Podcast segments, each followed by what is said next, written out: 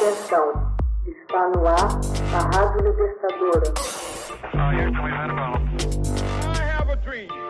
Começa agora o Hoje na História de Ópera Mundi.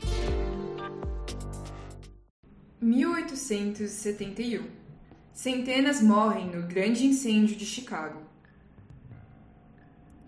Em 8 de outubro de 1871, desatam-se violentas chamas num estábulo de Chicago pertencente a Patrick Catherine O'Leary, dando início a dois infernais dias de fogo que mataram entre 200 e 300 pessoas, destruíram 17.450 casas e deixaram 100 mil pessoas desabrigadas, causando prejuízos estimados em 200 milhões de dólares Conta a lenda que uma vaca teria tropeçado numa lamparina dentro do estábulo de O'Leary, precipitando o início do incêndio.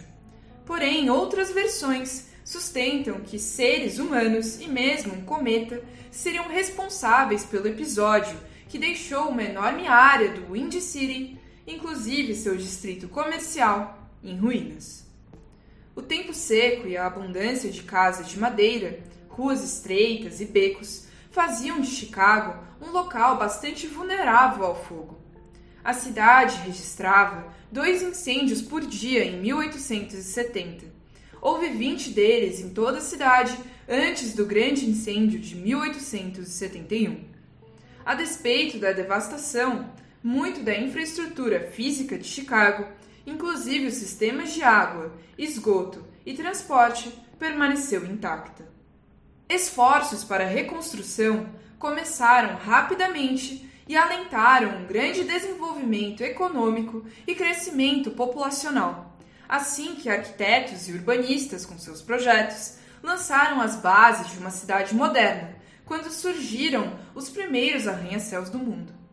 À época do incêndio, a população de Chicago era de aproximadamente 324 mil habitantes. Nos nove anos seguintes, alcançou 500 mil.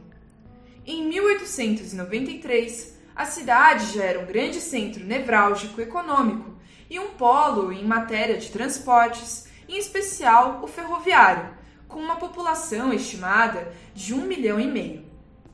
Nesse mesmo ano, Chicago foi escolhida para sediar a Exposição Mundial Colombiana, grande atração turística visitada por 27 milhões e meio de pessoas, aproximadamente a metade da população dos Estados Unidos de então.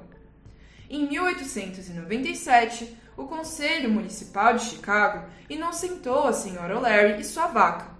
Tarde demais. Após o incêndio, amargurada, ela se afastara de tudo e de todos, passando a viver em reclusão. Morreu em 1895. Hoje na História é uma produção de Ópera Mundi, baseada nos textos de Max Altman, com locução e adaptação de Paola Orlovas e edição de Laila Manoeli.